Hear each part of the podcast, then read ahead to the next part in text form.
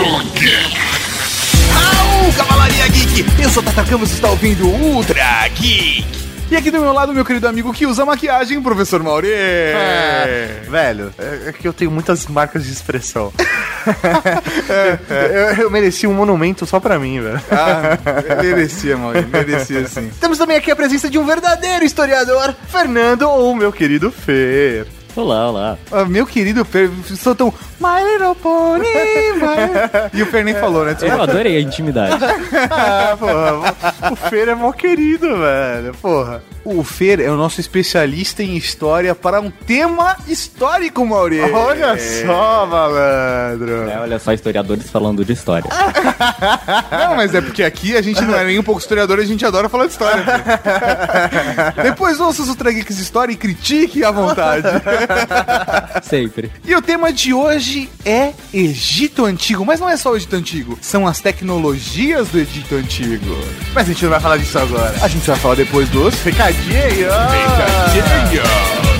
Recado! Recadinhos do coração. Coração não, caralho. Tá bom, recadinhos. Recadinhos! E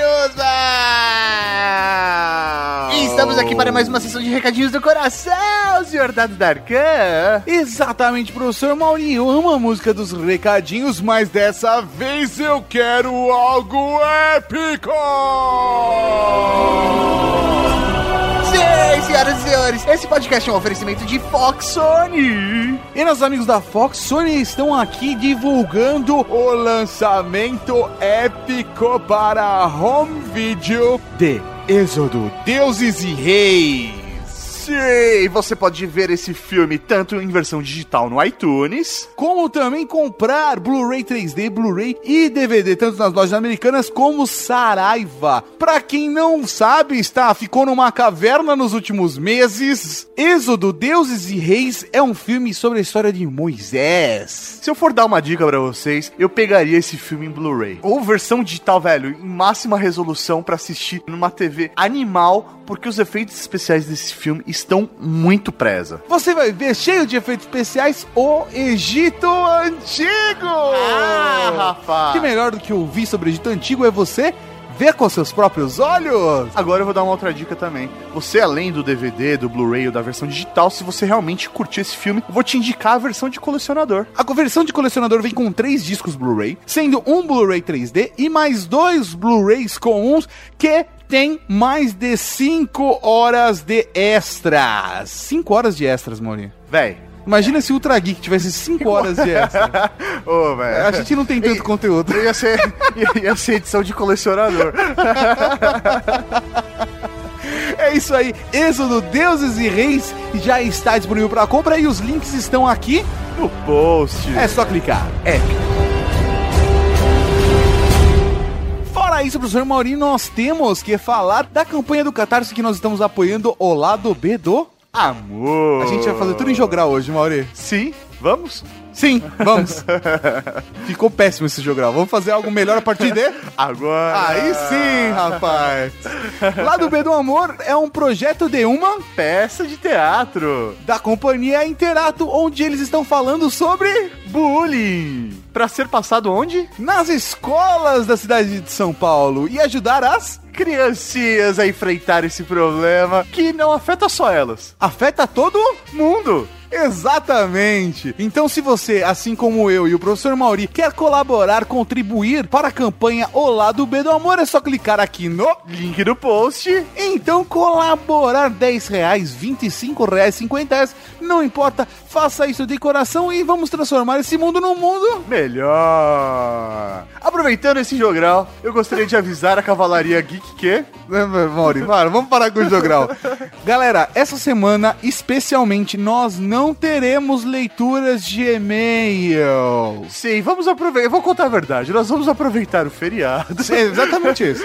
E o programa já estava pronto e, velho, não ia dar tempo de gravar leitura de e-mails, ia ter, tipo, poucos e-mails pra gravar. Ia ter dois dias de e-mails e, e- e comentários, a gente não ia conseguir absorver os comentários de todo mundo. Então o que a gente vai fazer? Vamos deixar pra semana que vem, a gente faz um compiladão na semana que vem, e essa semana aqui a gente vai ficar só com os recadinhos. Não deixe de mandar comentários, não deixe de mandar e-mail pro Ultrageek, que é o e-mail, ultrageek.redgeek.com.br e nem mesmo de mandar lá no site através de contato ou mandar e-mail. Manda e-mail pra gente, na semana que vem vai ter batismo, vai ter momento Raul, vai ter todos os e-mails e comentários que a gente costuma fazer sempre. Mas o seu Ultra Geek tá garantido. Exatamente. A gente não vai estar aqui, vai estar o Rafa sozinho em posição fecal, trancado no quarto, chorando na Casa Geek. A gente não vai estar, mas ele vai estar aqui. E o Ultra Geek já vai estar no seu feed. Aliás, já tá, né? Você Já tá tá? ouvindo. Olha lá. Beleza. Quantos minutos de Ultra Geek tem agora? Não tenho a menor ideia. A menor ideia. Então, o que, que a gente tem agora? A gente tem agora, professor Mauri, um podcast épico! Épico podcast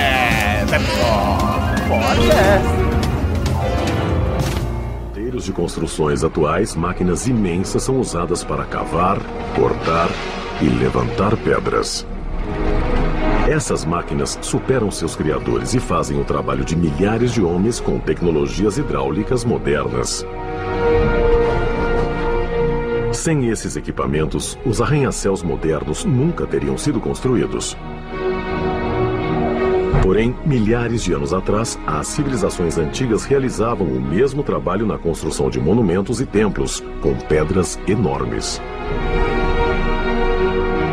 Esses imensos blocos, alguns pesando mais de 100 toneladas, seriam um desafio para os engenheiros atuais.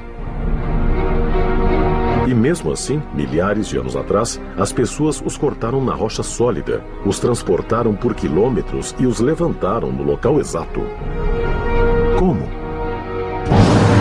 Beleza! Estamos aqui hoje para falar de tecnologias do Egito Antigo. Alienígenas. Alienígenas, aliens, aliens. Ah, claro. Lógico, eles fazem tudo. É até engraçado, né, começar falando sobre isso, porque eu acho uma puta sacanagem as pessoas acharem que o ser humano não tem a capacidade de poder se desenvolver e criar coisas novas ou simplesmente fazer uma pirâmide, sabe? Precisa depender de uma tecnologia alienígena pra isso. A gente subestima demais a Idade Antiga, né? Principalmente os egípcios. É, é um estudo novo, ainda tem 200 anos que a gente passou a, a procurá-los, a entendê-los melhor. Mas a, a gente acha que eles não fazem um monte de coisa que, na verdade, eles faziam de boa, de mão amarrada. Por exemplo, sexo. De boa e de mão amarrada, eu diria. em diversos casos. Não sei se no Egito Antigo, mas em Roma eu posso garantir que com certeza. Ah, você pensa bem, dependendo da época do ano, tá muito calor, eles trabalhavam no sol, não usavam nem roupa. É isso, é isso aí, velho. cara. E a galera falando de festa romana, né? É. Festa egípcia. É, de onde você acha que surgiu a pirâmide, né, cara? o obelisco a gente sabe muito bem de onde veio. É daí que saiu sa- fazer a egípcia. Fazer a egípcia.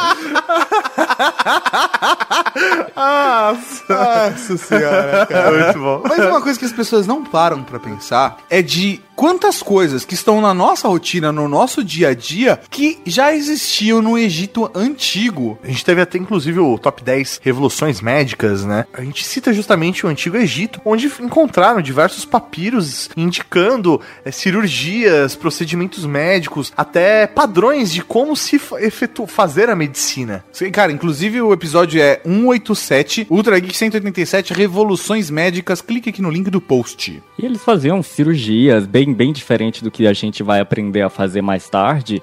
Ah, na antiguidade não se tinha muito isso de abrir um corpo, de, de saber como era por dentro. Os egípcios faziam isso muito bem, obrigado, sem problema nenhum. Muito bem, obrigado, é ótimo. Eles não, eles não tinham anestesia e não tem problema pra fazer cirurgia. Eles Não, faziam cirurgias em pessoas vivas sem problema nenhum. E- Eles até tinham técnicas de anestesia que eles utilizavam pó de mármore com ópio, umas coisas dessa. Obviamente de uma forma muito rudimentar ainda, mas e- eles têm evoluções médicas absurdas. Eles dopavam as pessoas pra fazer cirurgias e, e, inclusive, eles usavam bastante álcool. É, eles já faziam cerveja e a cerveja é um dos motivos deles, por exemplo, terem, de certa forma, antibiótico. Eles tinham consciência que eles tinham um tipo de fungo que matava bactérias. E esses fungos eram produzidos com a cerveja. Tá que a cerveja era quente. E a cerveja era meio que uma sopa também, né? Não era Véi, a cerveja, cristalina que nós tomamos. Eu amo eles, eles inventaram a cerveja.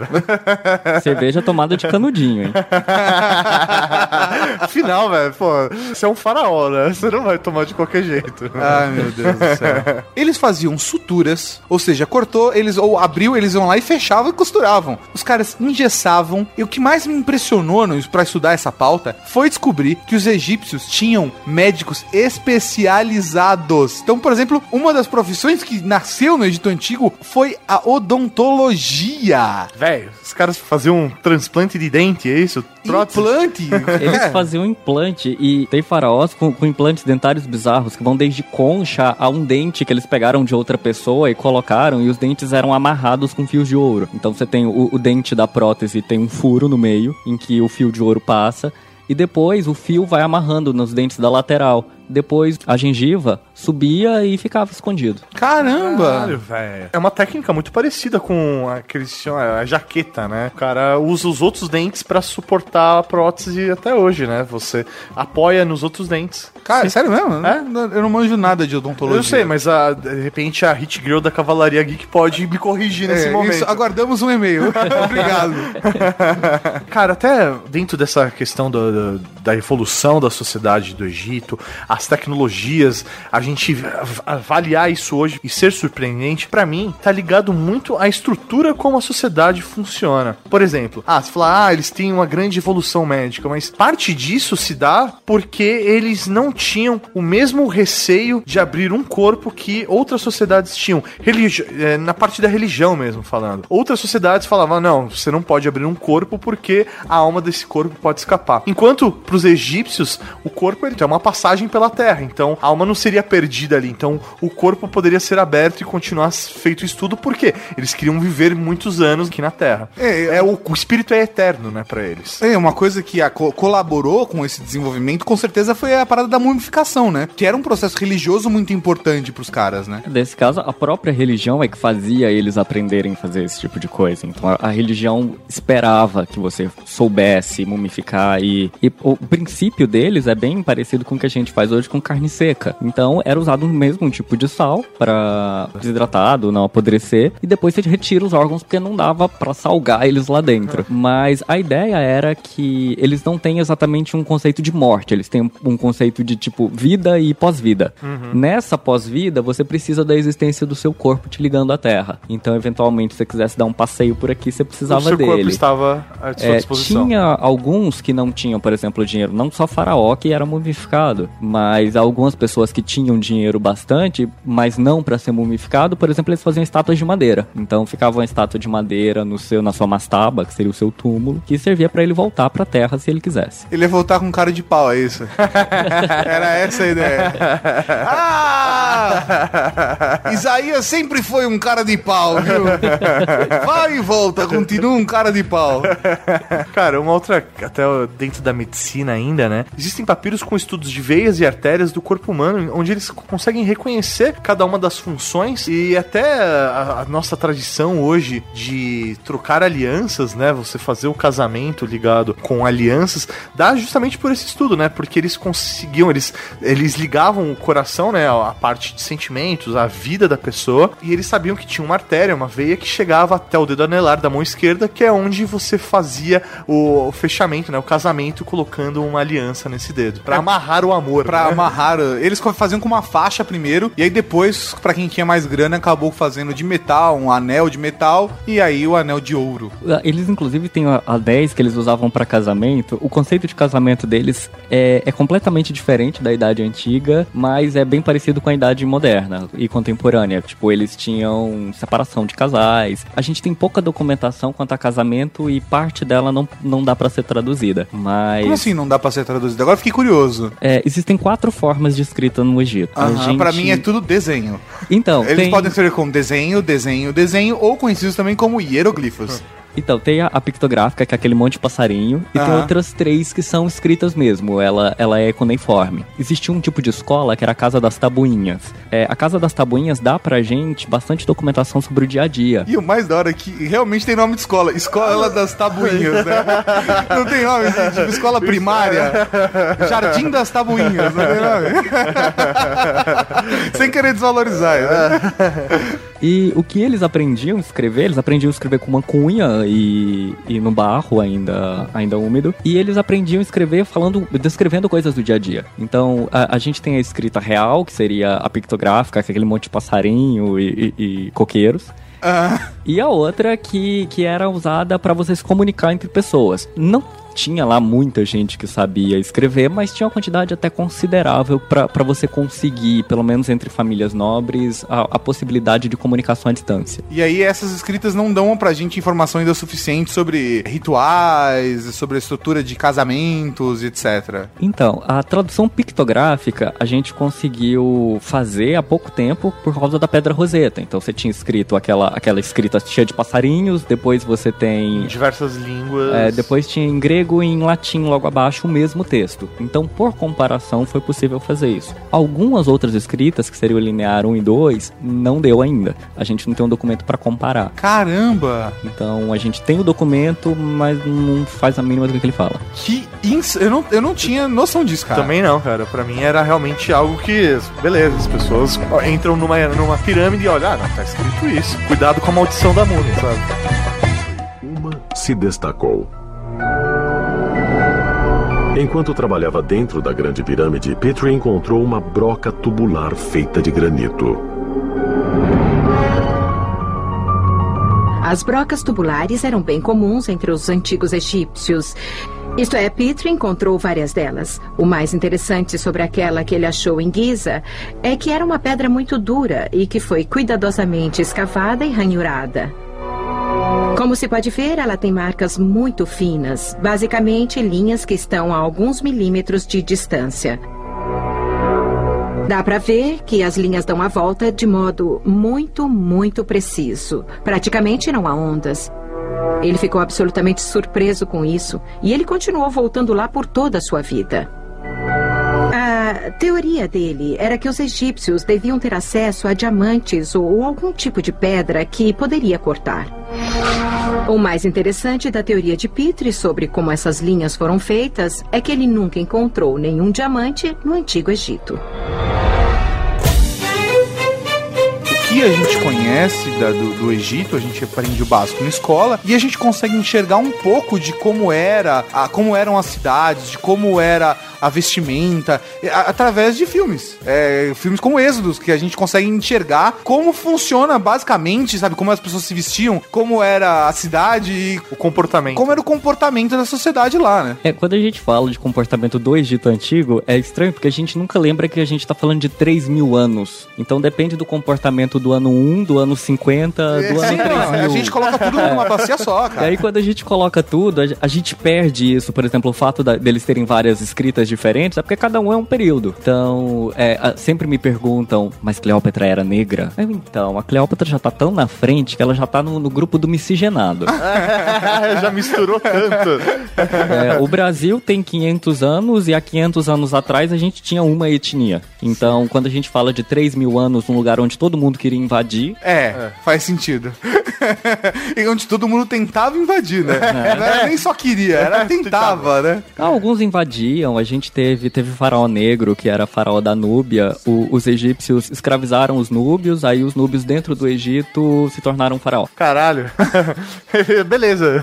E- Dominamos o local. É, E a cultura do Egito, ela era tão forte pra quem tava ali nas adjacências que a ideia nunca, nunca era desses povos de passar a cultura deles pra dentro do Egito, e sim o inverso, a gente usa deles. Que insano isso. Eu- Houve muita perca cultural dos egípcios com, com a mistura com outros povos e muito mais perca dos outros povos. Cara, rolou literalmente uma globalização ali, né? Hoje existe uma, uma unidade de cultura e é o que eles já estavam fazendo nesse período. Onde o braço do Egito alcançava, eles globalizaram. As principais culturas, assim, as mais fortes culturas, obviamente vão influenciar quem eles estão tocando, né? É, é um processo natural. Isso aconteceu na Grécia, aconteceu com Roma, aconteceu com o Egito, acontece com os Estados Unidos. E é um processo. Aconteceu com a França. É um processo natural, né? É, e o Egito é o império que durou mais tempo. É o império em que, por exemplo, os macedônicos alcançaram o Egito e deixaram eles continuaram assim. O período ptolomaico, por exemplo, você tem faraós que, O que são seria o período pitolo... Vamos lá, vamos lá. O que é o período ptolomaico? O período ptolomaico é o último, é, é quando a gente tem o último faraó, que foi a Cleópatra. Ok. A Cleópatra já é uma governante ptolomaica porque ela tem descendência macedônica. Ela não é Ah. exatamente egípcia. Entendi, olha. Entendi. Mas conclui seu raciocínio, então. É, do desculpa. período ptolomaico. Ah, e no período ptolomaico, o que que acontece? O Egito, ele acaba tendo uma influência muito grande de outras regiões, entretanto, ela, ela não se dissolve tanto. Por, o, o caso dos macedônicos estarem governando o Egito não faz expressamente que eles têm uma cultura macedônica. Os macedônicos deixam eles lá. A Cleópatra já sabia do poder que Roma, existi, que, que Roma teria. Ela acaba tendo... Casos. Casoso, né? Ela, ela é uma estrategista, aquilo é diplomacia. Cada um, cada Eu um. adoro fazer uma diplomacia, Cada sabe? um usa as ferramentas que tem. E a Cleópatra sabia muito bem as ferramentas que ela tinha, né? Vamos lá que a Cleópatra tinha a ferramenta, porque eu vou comparar a mulher Ah, eu também grega, acho. a mulher romana e uma deusa egípcia. É, é, desculpa, até eu agora fiquei de pau duro. Desculpa, mas é. Oportunidades, É, né? Ô, imagina, imagina, velho, Júlio César no bar com os amigos. Ah, você não sabe, tô pegando uma deusa egípcia. É, exatamente, pelo amor de Deus. Né? Enquanto cada um tá pegando aí só a sua mulher que fica fechada dentro de casa, eu pego uma deusa. Vale a pena entrar num tapete pra uma mulher dessa, né, cara? a gente tá falando de semelhanças da, da cultura do Egito Antigo pra coisas que a gente tem hoje em dia.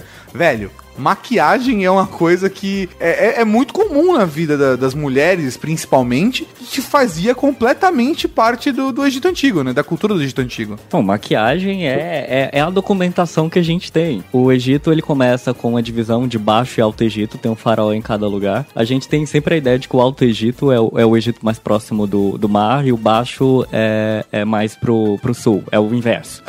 É, a ideia é nível do mar, ele é baixo porque ele tá no nível mais baixo, então, Aham. então ele tá no delta do Nilo. Uma paleta de maquiagem, ela é o documento que a gente tem para como prova da unificação do Egito entre norte e sul. Então, Caralho, a- o documento que comprova a unificação do, do, do Baixo e do Alto Egito é uma paleta de maquiagem. Sim, a gente sabe que a unificação aconteceu, mas para saber qual a data que isso que, que essa unificação houve, a gente tem essa paleta de maquiagem, porque ela tem o desenho de qual é o faraó que faz essa, essa unificação e tem os dois faraós, tem um com a coroa mais pontiaguda e o outro com a coroa mais redondinha, que seria a coroa do norte e a coroa do sul. E a- o da coroa mais pontiaguda tá com, batendo com uma massa na cabeça de do, do outro da coroa menor, simbolizando essa ruptura de que ele controlaria o Egito todo. Caralho! Que top, velho. Maquiagem mudando vidas, né, velho? O cara, quando acorda no dia seguinte, fala: Ih, não era isso que era ontem à noite. Não, e, e, tipo, eles tinham ideia de, de fazer hidratante, eles faziam hidratante com leite. É, o meu preferido é o perfume. Eu não acho exatamente que ele perfumava, mas é o conceito local. Eles Ah, pegavam. sim, é uma questão. Perfume é uma questão cultural. A gente sabe muito bem disso. A gente tem, ok, hoje, de uma certa forma globalizada, a gente tem perfumes que são. Os aromas estão, de uma forma assim, inseridos na cultura, por exemplo, no nosso país, que também funcionam lá fora, nos Estados Unidos, na, na França. Mas, sei lá, se você for pra um cantinho, para o interior de Taiwan, talvez o conceito de perfume não seja o mesmo que o nosso, né? É, em Roma, urina é alvejante de roupa. Ok, o que fede aqui cheira lá, né? É, eu não acho que eu ia estar limpando a roupa. É, é. Ah, mas era, devia ser funcional, né? É, Ela devia espantar muito o bicho, né? Mas então, como que é o conceito do perfume? Então, é, eles pegavam bola de sebo de carneiro e colocavam alfazema nisso e colocavam em Peraí, cima. peraí, bola de sebo de carneiro ou sebo de bola de carneiro? Não, só pra eu ter certeza. Medo. Eles colocavam isso em cima da cabeça. Aí você pensa, deserto, uma bola de sebo em cima da sua cabeça. cabeça e aquilo vai derretendo. Do que ele vai derretendo, vai, vai deixando o seu corpo hidratado e perfumado. Aí bate um vento, a areia gruda e você vira um mini chicken. Exatamente, né, cara? É, mas ela, ela tinha, tinha essências com aromas junto com a bola de sebo de carneiro. Sim, principalmente alfazema. Então, o que a gente tem hoje é petrificado disso e, e a gente tem. Eles usavam coisas que a gente usa como tempero, tipo coentro também. Entendi. pra- Aham. pra Mas isso não é tipo uma base sabonete? Sabonete usa gordura como base, né? A glicerina é gordura, né? Ela é, é o princípio ideal agora. É, então, de repente era um, um princípio, é, se for ver, né? Um, algo que eles usavam pra, de repente, deixar mais perfumado, né? E tem. E aí iam adicionando coisas. Tinha, tinha vezes que tinha mel, outras vezes leite. É, mas tudo bem, vamos, vamos considerar que estamos falando aqui o quê? Mil antes de Cristo, dois mil antes de Cristo, ok? Pode ser. Sim, é isso. é, esse, esse, essa documentação que eu conheço com relação aos perfumes já é de, de quase 2000. Ok, beleza. 2000 antes de Cristo. Agora compara com outras sociedades de 2000 antes de Cristo. Eu imagino que eles sejam perfumados. alfazema comparado com o resto dos sebos que tinha no mundo, eu, eu iria na alfazema, cara. Não sei. Eles estavam muito bem. Eles estavam muito bem. Sem contar que, por exemplo, maquiagem mesmo que a gente tá. Que- eu levantei a bola, cara, era um hábito comum, não só das mulheres, como dos homens também. Até mesmo, por exemplo, pra se proteger do sol, sabe? Então, er- eram, eram elementos necessários na cultura. Não era só uma questão estética, né? Por mais que eles também tivessem a preocupação estética. Não começa com estética e aí vai passando pro, pro princípio mais estético. Aham. Inclusive, ho- hoje a gente paga mais caro em maquiagem mineral e eles faziam maquiagem mineral. Então, as paletas de maquiagem eram eram para você amassar o mineral, que, que vai desde pedra, como o lápis lazuli, que, que poderia ser usado, a carvão mineral, que era o mais, o mais padrão. Comparado à maquiagem que outros grupos vão fazer, por exemplo, aqui na América ou na própria Ásia, o do, do Egito é completamente diferente porque eles usavam um pincel. Então eles faziam desenhos mais precisos, menos só tô passando com o dedo. Caralho, que foda, velho. Porque se for avaliar que a gente usava muito mais vegetal, né? Era muito mais frutas, sementes. É, realmente isso varia de cultura, mas isso será que se dava pela, pelo local que eles estavam, né? Sei lá, deserto. Possivelmente pela geografia, né? O que Aham. tem. Então, a- É. gastar o que você pode plantar com passar no rosto, eu acho que não é melhor comer. É melhor comer. Põe na balança, é melhor comer. Mas uma coisa que eu achei muito bacana é que aqueles traços que a gente costuma ver nos olhos, né? Como fosse um lápis de olho no, no, no egípcio, na verdade tinha uma função prática que quando você faz um risco preto assim na, na, na pálpebra, né? E acaba fazendo mais largo, ele te dá, ele te suaviza o efeito do sol pra vista. Não é uma coisa. É como se fosse um óculos escuro da época, sabe? De você passar o lápis e ele suaviza a intensidade da luz, do brilho solar, né? Até porque lá, velho, assim, é, é sol e areia, né? Onde não reflete de um lado, bate no outro, né, cara? Isso deve explicar por que na seleção natural eles não ficaram com os olhos puxados. É, é isso aí. Exatamente, cara. Faz muito sentido. Há mais de 4.500 anos, o faraó Khufu ordenou a construção da Grande Pirâmide. O que ele enterrou sobre ela é tão impressionante quanto a própria pirâmide. O mais impressionante nesta descoberta é como os egípcios, 4.600 anos atrás, construíram este barco incrível. O barco de Khufu é o artefato mais extraordinário do mundo. Seu comprimento equivale a 13 andares de altura. Ele tem 1.200 peças e foi montado com pedacinhos de madeira e uma espécie de costura. A gente tá falando aqui do Egito e tal, falando de períodos, medicina, mas como o próprio Fer disse, existe um período muito grande aí, né, de, de história de Egito. São mais de 3 mil anos e tal. Eu acho que poderia, então, fazer um pouco dessa divisão pra a gente entender historicamente o que, que acontece em cada um desses pequenos períodos dentro desse grande arco da Porque história um, do Egito. Um, um- um povo com uma cultura com 4 mil anos tem muita diferença, tem muita coisa que muda em 4 mil anos, né? Venhamos e convenhamos. Claro. O, o que, que acontece? A gente tem três principais períodos, que é que seria o, o baixo, o médio e o alto império. Só que esses são os períodos já do império. A gente tem um anterior a ele que é o pré-dinástico, é o período em que a gente não tem ainda um faraó unificado. Inclusive os primeiros faraós que eles têm na lista de faraó, eles não são exatamente pessoas. Provavelmente eles eram os primeiros deuses que constroem o, o- o Egito. É mítico, igual a gente tem Rômulo e Remo com, Aham, com Roma. é, e aí a gente tem, por exemplo, no, no primeiro período do, do Império Egípcio, a gente tem a unificação do Alto do Baixo Egito. Depois a gente tem um período intermediário, a gente tem o, o Médio Império, que seria um- já um período bem mais evoluído, que a, a gente tem bastante documentação disso. E outro período intermediário e o Alto Império, que é onde a gente tem aquelas pirâmides maravilhosas, as construções bem maiores. É o período em que se tem muito dinheiro. Que seria Ramsés II estaria no Alto Império. Tá no Alto Império. Ok. E, por exemplo, se a gente falar do. O que, que são os períodos intermediários? É o período em que tudo dá merda. Porque eles estão dependendo do Nilo. Então, no, no ano que o Nilo encheu, beleza. Se quando ele quando ele descer, a gente tem, tem uma terra fértil bastante. O Nilo não subiu, lascou. Entendi. Entendi, é porque daí não tem onde plantar. É porque é o que a gente aprende na escola mesmo, né? Ah, como eles viviam no deserto? Porque eles viviam à margem do rio Nilo, e o Nilo enchia, fertilizava a terra na seca, e eles conseguiam plantar porque a terra era fertilizada. É, da escola a gente aprende a frase que o Nilo tinha cheias constantes. É. elas eram anuais. Elas eram anuais até que acontecia alguma coisa. Até que tinha o aquecimento global.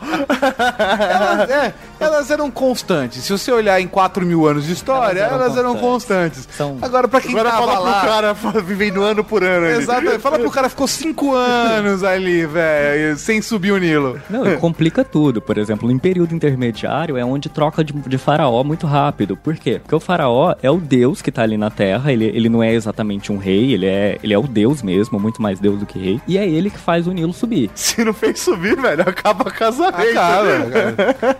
Aí, aí o, o faraó é deposto. Ser deposto na Idade Antiga é perder a cabeça. É. Deus errado, Deus errado, corta a cabeça dele.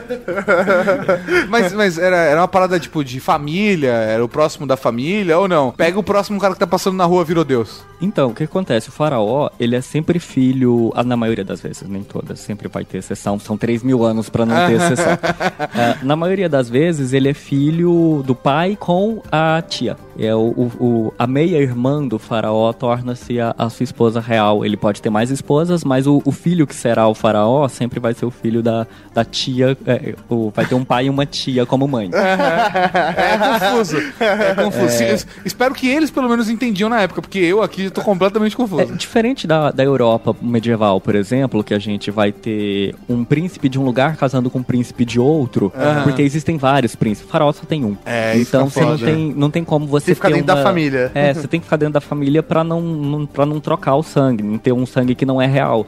E só tem esse. Então tem que ser a família. E quando você. Quando um, um- um faraó acaba perdendo a legitimidade de poder, ele acaba sendo desacreditado, é uma próxima família. Como é que se decide essa próxima família? Em geral, é o cara que fala o Nilo vai subir semana que vem e sobe. Hum, entendi. Ah. Aí ele vai falar, ah, meu Deus. Aí é o cara Aí- que aí- deu sorte de falar, velho. É. É. é o, é o bolão. Quando você acha que vai subir? Ah, acho que vai subir em duas semanas. Ah, eu acho Pode que virar faraó, E pode aí, virar- vamos Mas valendo, era assim mesmo. valendo o faraó. O cara que tava plantando falou pra mim que ia subir e subiu. É que normalmente deve ser alguém de respeito É, dele eu já imagino sim, mano. Ele precisa de uma legitimidade religiosa. O sacerdócio tem que, tem que dizer que ele acertou porque ele sabe bem o que ele tá fazendo. Obviamente, várias vezes ninguém tinha chutado porra nenhuma, mas falou que É. tinha feito, né? E aí vai depender do que, que você tá fazendo. Por exemplo, a minha faraó preferida, que é uma mulher, que é a Hatshepsut, a Hatshepsut tinha tudo pra dar errado pra ela, mas não. Um, ela nem tava na linhagem pra ser faraó, ela era tia do faraó. Caralho. O, o- Mas, mas a tia mãe? a, é, a tia mãe. ok, ela era a tia mãe do outro faraó. O, o faraó morreu e aí ficou o sobrinho dela. O sobrinho dela ainda era muito novo. Mas o sobrinho dela é o filho dela? Porque se ela é tia, é o sobrinho não, ela filho. não era a esposa real. Tá, Ah, então beleza. Tá, tá. Ela era esposa do faraó. Na verdade, todo mundo é meio irmão se você fizer o Sim. DNA, porque vai ficando só o sangue da mesma família. E aí, é, a Hatshepsut, ela consegue governar como? Ela dá bastante incentivo pro, pro sacerdote. Então, todo sacerdote de todas a- as antigas capitais, o Egito teve, o Egito antigo teve várias capitais, ela dava muito dinheiro. Então, eles achavam ela legal. É, ela realmente era uma ela deusa. Realmente era uma deusa e ela E- tava sempre correta. E aí ela, na verdade, ela teve espaço pra poder governar, é isso? Foi ela, governou até o filho dela, teoricamente, matá-lo. Oh, oh, oh, que é uma coisa meio comum ali, Era meio né? comum. É, da, Ah, Tutankhamon afinal- é apagado da história, né? Pois é, eu nunca entendi muito bem essa lógica de querer ser faraó. Eu ia preferir ficar só na família real sem ter que trabalhar, mas enfim. É, tudo bem.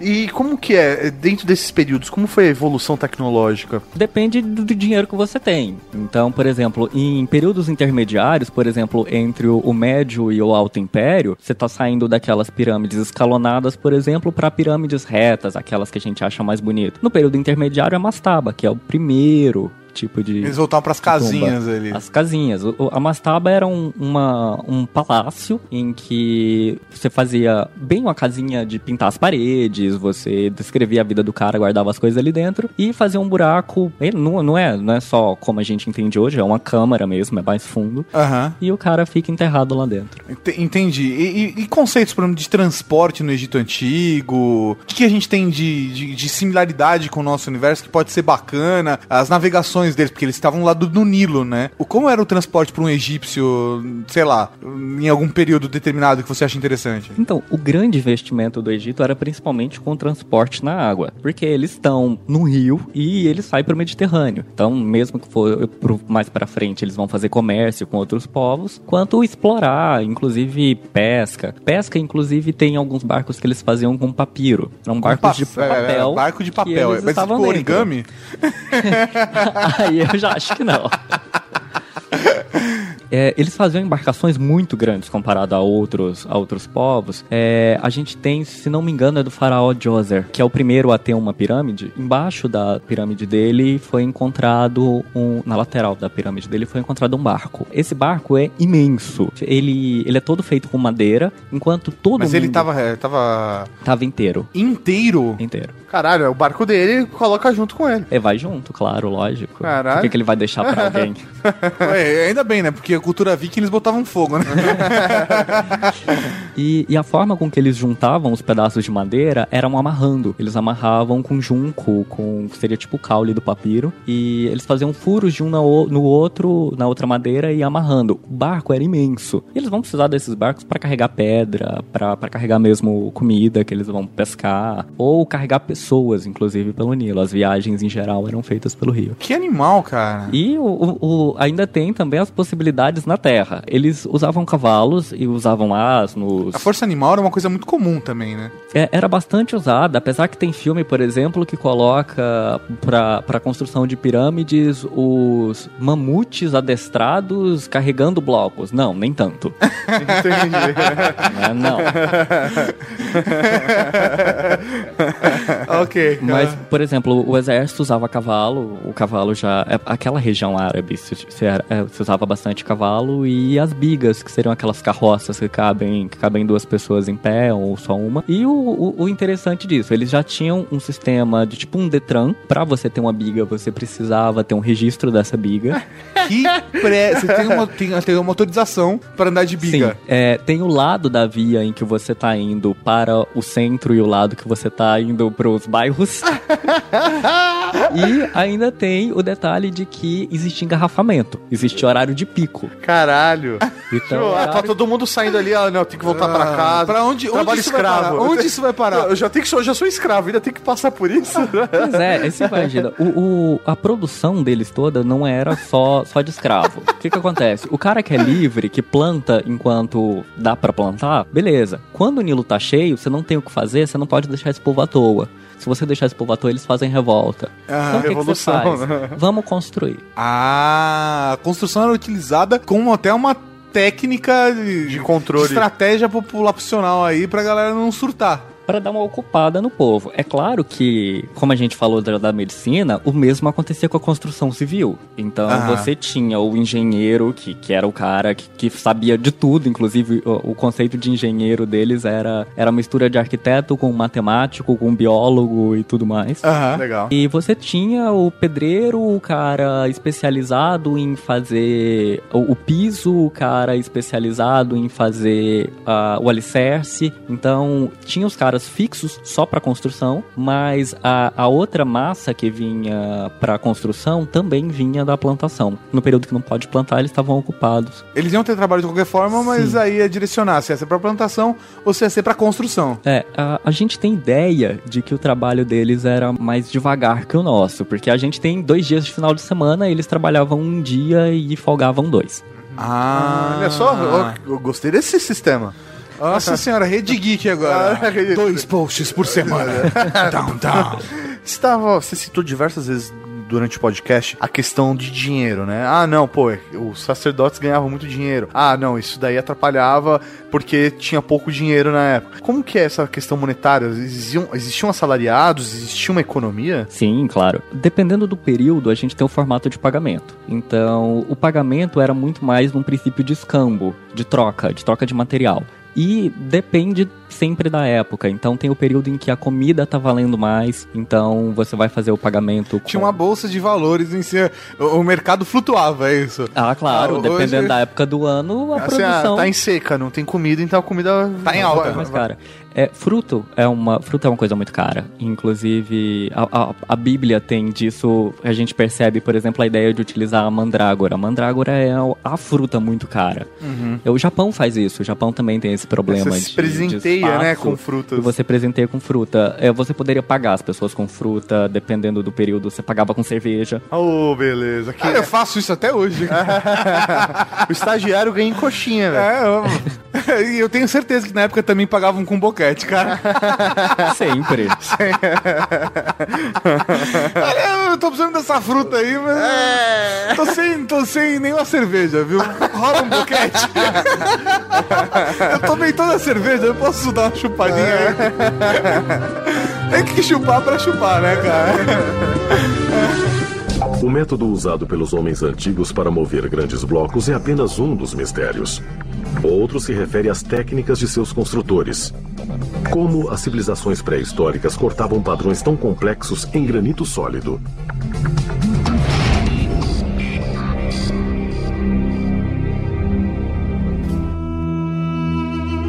O que eu quero saber é a verdade, tá? Eu quero saber a verdade. Eu quero saber a verdade. Foram os alienígenas que construíram as pirâmides? Fê? Claro. Quem mais? Eu ouvi dizer que até eletricidade no Egito tinha. Pois é, eles faziam pilhas, assim, com estudo de eletricidade. Não que eles tivessem a hidroelétrica e usassem tablets.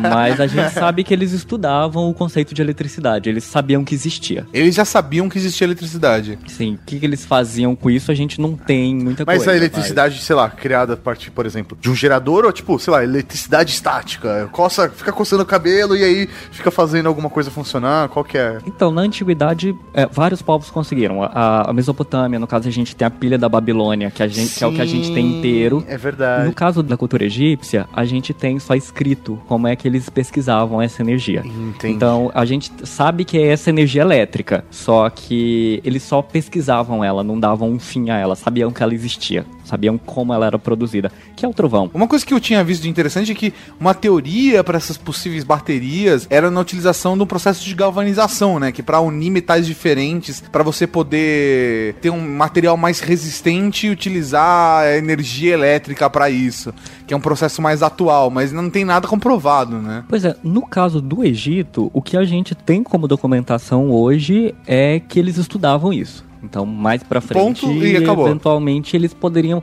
onde eles aplicavam, deve ter algum documento, mas o que a gente Foi tem hoje localizado. é pesquisa. Eles pesquisavam, então, dentro dos escritos de pesquisa, tem que eles sabiam o que era energia. Cara, que absurdo, né? É muito foda, Quanto tempo, depo- quanto tempo a sociedade ocidental demorou para chegar lá? Pô, a gente perdeu muita coisa. É, a gente começou a brincar com isso o quê? 1800? 1700, com sorte? É engraçado, né? Porque existe uma, um elo perdido aí, né? Nesse meio do caminho. Porque existe Para, uma... para a nossa avaliação histórica, né? Pô, existe todo o desenvolvimento de uma sociedade e parece que morre ali e a gente começa do zero de novo, né? Porque aí muda o foco, né? Vai pra Europa, a Europa tá passando por outro período, aí América, não existe uma ligação entre essa- esses períodos. É, é uma questão de prioridades. Então, o que, que o, o povo daquele lugar específico tem como prioridade pro momento? Vamos lá, para você ficar gastando dinheiro com pesquisa sobre energia na Idade Antiga, você tem uma sociedade muito bem estruturada, Aham. com pessoas que podem gastar muito dinheiro para pesquisar isso. Então, dependendo da sociedade, você vai ter toda a estrutura voltada para pensamento de outra coisa. Você vai ter, por exemplo, a, a diferença entre os gregos e os egípcios. Os egípcios são muito mais matemáticos, enquanto os gregos são muito mais da humanas. São filosóficos, né? Não negando a existência da matemática grega também, que é muito boa, vamos lá. Só que o, eles criam uma literatura, eles têm um investimento pro teatro, eles têm um investimento que é mais da humanas, enquanto o Egito ele tem um investimento muito grande das exatas. Então, mas isso tá sempre relacionado aonde eles estão, ao, ao, ao foco que essa cultura tá dando, ao que, que eles querem. Entendi. Mas e aí, existe uma teoria que fuja dos alienígenas pra construção das É pirâmides? isso, boa, boa. Assim, Então. Fora alienígenas, como eles podem ter construído? A questão de fala- ficar falando de alienígena pra construir é porque é mais fácil pensar os alienígenas do que a gente, do que as respostas que a gente tem. A gente tem um monte de teoria, cada uma pra uma coisa diferente. E, por exemplo, a forma de, de ferramenta deles é complicado porque eles não têm aço, eles não têm um metal muito forte. Então eles têm cobre. O, o- o problema do cobre é como é que você corta um mármore com cobre. Não dá. Hoje a gente corta mármore com disco diamantado. Eles não cortavam diamante. Então isso Porque fica... eles só tinham cobre. Porque só tinha cobre. Mas mármore não, no não, lugar. não quebra mármore? Não dá pra usar mármore no mármore? Então, não. Porque aí você não conseguiria fazer um corte perfeito. Como que você ia fazer uma serra de mármore se você não tinha, você só tinha cobre? Ah, não precisa fazer. Você ia usar o outro mármore. E aí, é, a gente tem, por exemplo, vários testes de corte deles. A gente tem. ele- Eles têm várias serras. Eles têm, tipo, uma serra copo. Eles têm. Eles, tipo, não tá dando certo, tenta outra coisa. É, tem serra reta, tico-tico. Só que é, é- o princípio é diferente do nosso porque a gente vai usar um metal com dentes pra cortar e ficar puxando de um lado pro outro. Eles também têm uma ideia de, de, de ter uma, uma serra pra puxar de um lado pro outro, só que ela não tem dente, ela é reta. E como é que isso corta? Você coloca areia. Ah, o atrito da areia, porque eles têm a areia de sobra. Quem já transou É. na praia sabe muito bem como isso funciona. Você pode ser lisinho, velho. Jogou areia, brother. Fudeu, cara.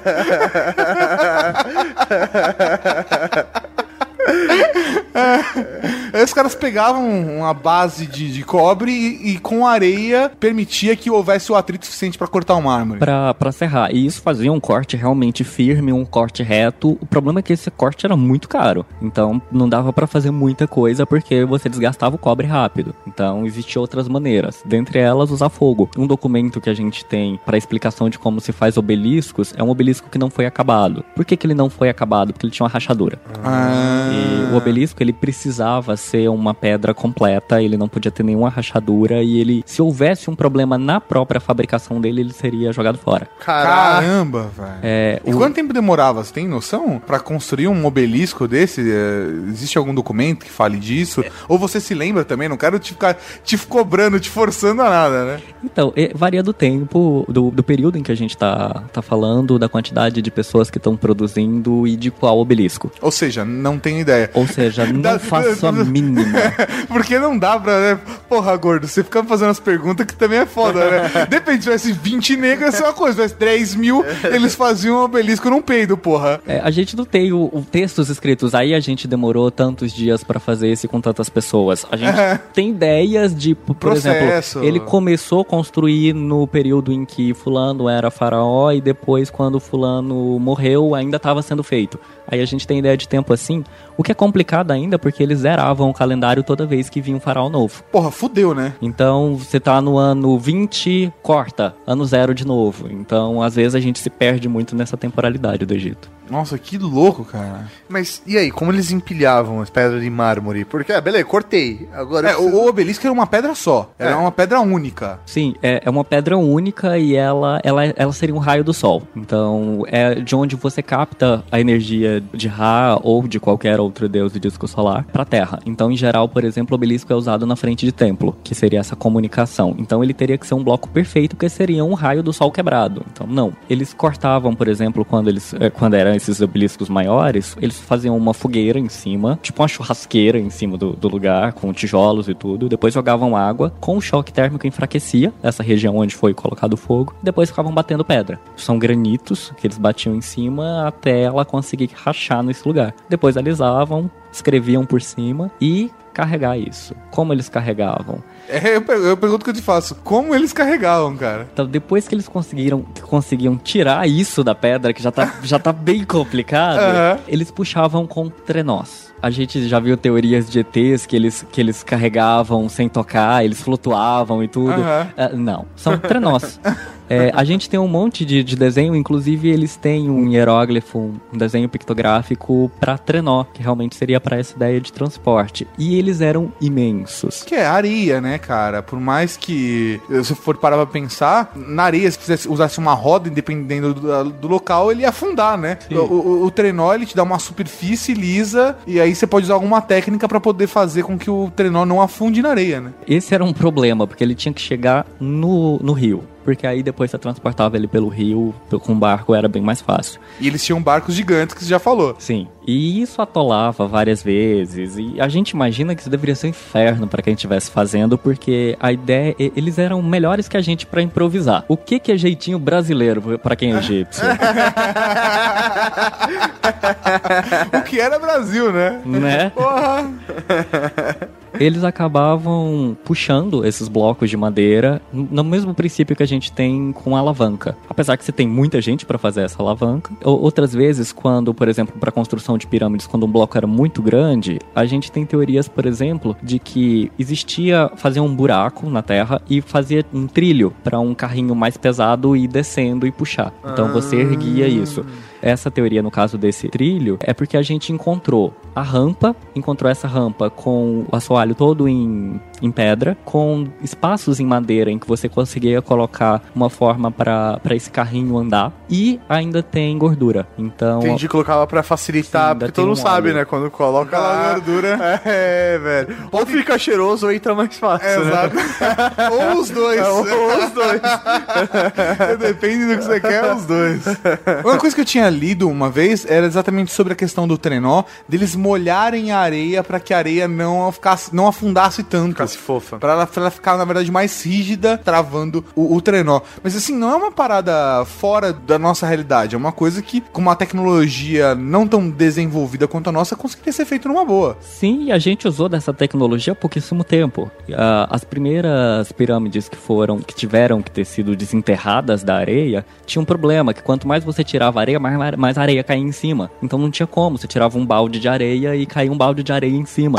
não, não tinha como, porque a areia só caía em cima do buraco que ele estava fazendo o tempo todo. Então a solução foi molhar. Então você molhava aquele, aquele monte que você sabia que tinha já um- uma pirâmide ali, você molhava ele, você conseguia cavar um buraco. Então você não ia ter que tirar toda a cobertura de areia. É um conceito simples que, né? Usando tecnologia egípcia. É, é o não alienígena, né? Tecnologia. Exatamente. Alien... Os, alien- Os alienígenas molharam a areia!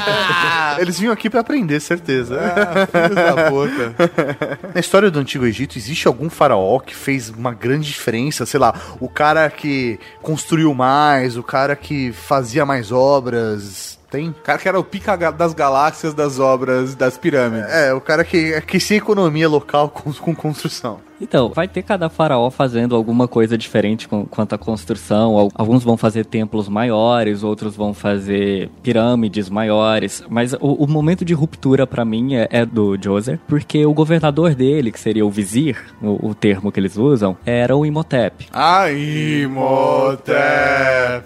Não, esse eu conheço. Esse eu conheço. E o Imhotep era o cara que era formado em tudo, que sabia de tudo. Ele era o físico, o biólogo, o matemático e governava. Toda vez que ele fala Imhotep, todo mundo tá pensando agora.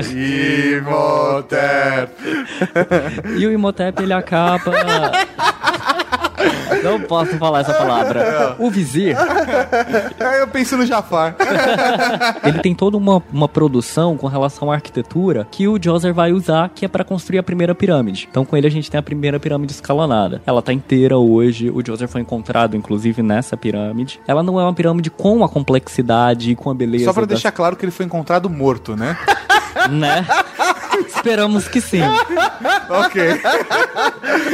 É porque, né, Imhotep.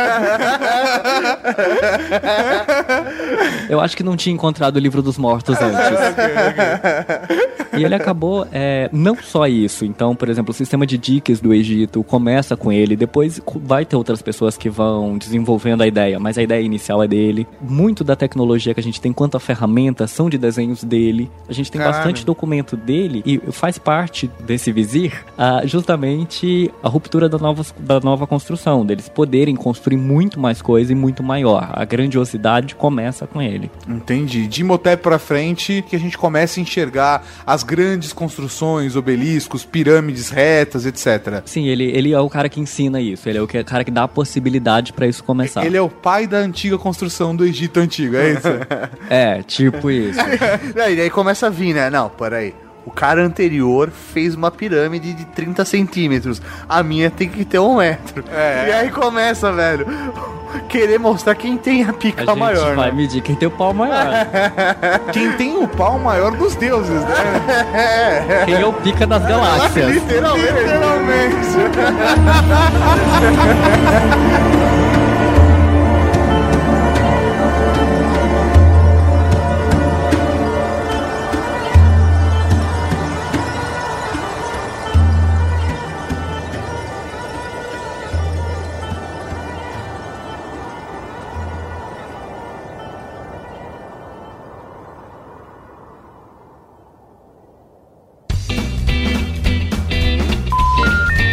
eu preciso do meu carregador do Mac. Você pode pegar pra mim, tá?